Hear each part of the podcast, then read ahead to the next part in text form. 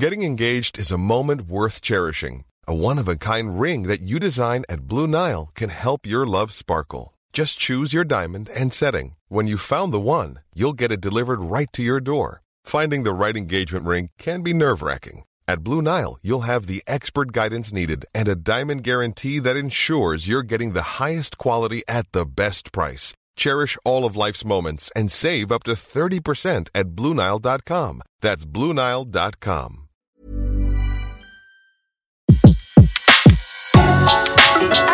Le meilleur de séances radio est maintenant sur We Love Cinéma. Olivier Barou, bonjour, bienvenue dans Un fauteuil pour deux sur Séance Radio. On est très heureux de vous recevoir. On vous a connu à la radio, en solo euh, puis en duo avec Cadmerade sur WeFM. Avec ou sans lui, on vous a aussi connu à la télévision, acteur, auteur, animateur, au théâtre, au cinéma, acteur toujours, mais surtout scénariste et réalisateur. Et vous voilà de retour avec le troisième volet de La famille Tuche que vous avez réalisé. On écoute un extrait de la bande-annonce tout de suite. Il s'en est passé des choses en deux ans. Après notre tour des Amériques, on a repris nos bonnes habitudes. Quant à mon Jeff, il est devenu maire. Le TGV, il va enfin s'arrêter. Jeff, regarde, le TGV passera par Bouzol. Mais Tuche, j'ai décidé de me présenter à l'élection présidentielle. Ah, c'est une bonne décision, mon Jeff, mais tu tombes la plus d'abord. Au TGV Tuche. Et pourquoi Parce que c'est mon nom. Jeff Tuche, président 7% des voix. Paraît que c'est beaucoup. Ça, c'est énorme, ça veut dire que sur 7 Français, il y en a 5 qui votent pour toi. Le 31 janvier, donc, les Tuches 3 seront en salle de Retour des Amériques. C'est à l'Élysée qu'ils s'attaquent puisque Jeff est élu président de la République. Qu'est-ce qui va encore se passer? Qu'est-ce que vous avez inventé? Qu'est-ce qu'ils vont faire? Ils vont euh, euh, se retrouver euh, par hasard presque, euh, par défaut, élus par défaut, en train de- d'essayer de, diriger la France, ce qui n'est pas une mince affaire pour des gens qui n'y connaissent rien en politique.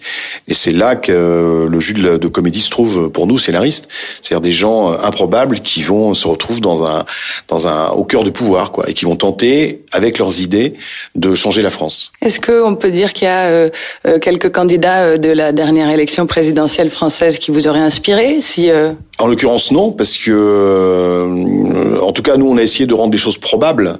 C'est-à-dire que, imaginons que Jacques Cheminade, qui a fait un tout petit score, se retrouve présidentiable et que tous les autres tombent les uns après les autres. il aurait pu être président de la République. Donc, on s'est dit que cette situation n'était pas improbable, au même titre que Coluche, lorsqu'il s'est présenté euh, et avec 15% de, de, sondage, aurait pu devenir président de la République. Donc, euh, c'est un Français, euh, voilà, qui se présente à l'élection par orgueil et qui va se retrouver confronté à la réalité euh, de la politique. Mais tout ça est avant tout un divertissement euh, et un conte, une fable poétique et utopique pour rire et pour se divertir. c'est qui les Tuches? C'est des beaufs, c'est des, punks, c'est des candides, c'est des idiots finis, c'est l'incarnation du bon sens populaire? C'est qui? Tout sauf ça, tout sauf ça. Pas de bon sens populaire, justement. Non, non, ce sont, sont des personnages qu'on a inventés, qui sont euh, uniques. Et euh, je crois que ce qui plaît aux spectateurs chez les Tuches, c'est l'aspect familial des choses. Il y a une sorte d'effet miroir qui se perd, et euh, les gens nous disent tous, on a, euh, on a tous un Tuche dans notre famille, un cousin, un frère, un oncle, une grand-mère. Et l'envie des spectateurs, en tout cas les, les, les, les retours qu'on a en salle, c'est euh, on a envie de les suivre, on a envie d'avoir ce rendez-vous avec eux tous les deux ans, tous les trois ans, de voir comment ils vieillissent, comment ils grandissent les enfants. Il y a vraiment un, un attachement réel, même en dehors du fait de les mettre à l'Élysée ou, ou en Amérique ou demain sur la Lune, je sais pas. Ils s'en fichent un peu les spectateurs de ça. Ils veulent revoir les tuches de temps en temps, euh, comme un album de famille en fait. Voilà. Vous en avez des Tuches, vous, dans votre entourage? Bien sûr, et moi je pense que je suis un tuche aussi. Hein, parfois, je peux très bien, euh, voilà, euh, j'aime bien délirer, euh, dire n'importe quoi, euh, euh, être sans filtre, être franc. Et, euh, et puis je- je- j'aime ma famille, ma famille même, on est très unis. Donc euh, de par ces paramètres, je suis tuche, ouais. 1,6 million de spectateurs pour les Tuches 1 en 2011, 4,5 millions pour les Tuches 2 en 2016. Quand on a déjà deux cartons comme ça, ça doit être vertigineux, intimidant de se lancer dans un troisième. C'est mieux que de repartir sur deux bides, mais enfin, ça doit quand même être intimidant. C'est intimidant. Alors, il y a effectivement l'aspect euh, entrée. Euh, ça, c'est l'aspect euh, financier euh, des choses. Et mais euh, ce qui m'importe le plus, c'est les spectateurs. C'est-à-dire que lorsque vous faites un opus 3 comme ça, il faut pas décevoir. Donc, euh, Euh, je voudrais pas moi me retrouver dans une salle l'année prochaine avec un autre film, par exemple, je vais tourner un autre film là, euh, me retrouver face à des spectateurs qui me disent franchement les Tuches 3 c'était nul, mm. vous avez gâché euh, cette histoire et tout. Donc c'est pour ça qu'on est très vigilant avec les scénaristes et les premiers retours qu'on a sont très bons, donc je, je suis plutôt content. Mais ce qui m'importe le plus, c'est ça, c'est les spectateurs ne pas pas les voir, ça coûte cher une place de cinéma. Et ils aiment cette famille, donc euh, moi j'ai une, une, responsabilité, une pression particulière sur ce troisième épisode, oui.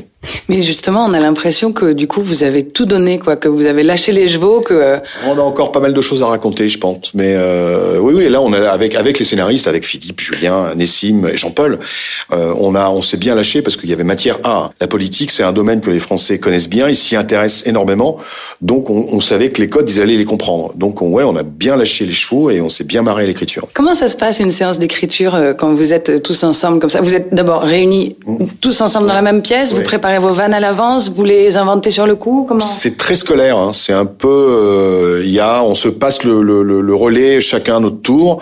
Euh, chacun explique une scène et, et, et, comment il la voit. Et puis de là partent les dialogues. Jean-Paul hein, nous apporte beaucoup euh, en termes de dialogue. Il improvise devant nous. Euh, on rebondit sur ce qu'il vient de dire. On note les choses sur une, un écran de télévision où tout le monde peut voir le scénario. Et on écrit comme ça, euh, ligne par ligne. Et on se voit 20 fois, 30 fois. Après, on travaille un peu de notre côté chez nous et on se retrouve pour des rendez-vous. C'est très sérieux en fait. Ouais. C'est très sérieux. On rigole, mais ça reste très sérieux si on veut avancer. Vous avez été Humoriste, euh, Olivier Barou, comédien, animateur, scénariste, réalisateur, enfin vous avez été où vous êtes encore. Toutes ces cordes à votre arc, est-ce que c'est de la boulimie, de l'angoisse du vide? Est-ce que c'est de la gourmandise plutôt et des opportunités qui se sont présentées? C'est de la gourmandise et puis euh, j'ai été élevé, euh, alors je vais pas dire dans la valeur travail, mais j'ai toujours été entouré de gens qui travaillaient. Euh, voilà, qui partait le matin à 8h et qui rentrait le soir à 19h et euh, qui n'avait pas de pause. Et je suis, moi, j'aime travailler, j'aime ça, j'aime mon métier. C'est une passion, donc euh, j'adore tourner, j'adore les plateaux, j'adore j'adore ce que je fais, donc je, je, continue de le faire. Je vois pas pourquoi je m'arrêterais, je prendrai le temps de la réflexion pour faire des films. Je veux tourner plein de films et c'est ce que je compte faire. Vous n'êtes pas du genre à prendre la retraite après-demain, quoi? Ah non, pas du tout, du tout. J'ai pas du tout envie, non, non, non. Quelle que soit votre activité, vous l'imprégnez de comédie. Comment est-ce que l'humour est devenu votre cheval de bataille? À quel âge vous avez décidé de faire rire ou? Je pense que j'ai toujours été, c'est très cliché de dire ça, que j'étais un peu le rigolo de la classe, mais malheureusement c'est la réalité quoi. Pourquoi malheureusement? Non mais malheureusement non parce que c'est, c'est, ça, ça, revient systématiquement.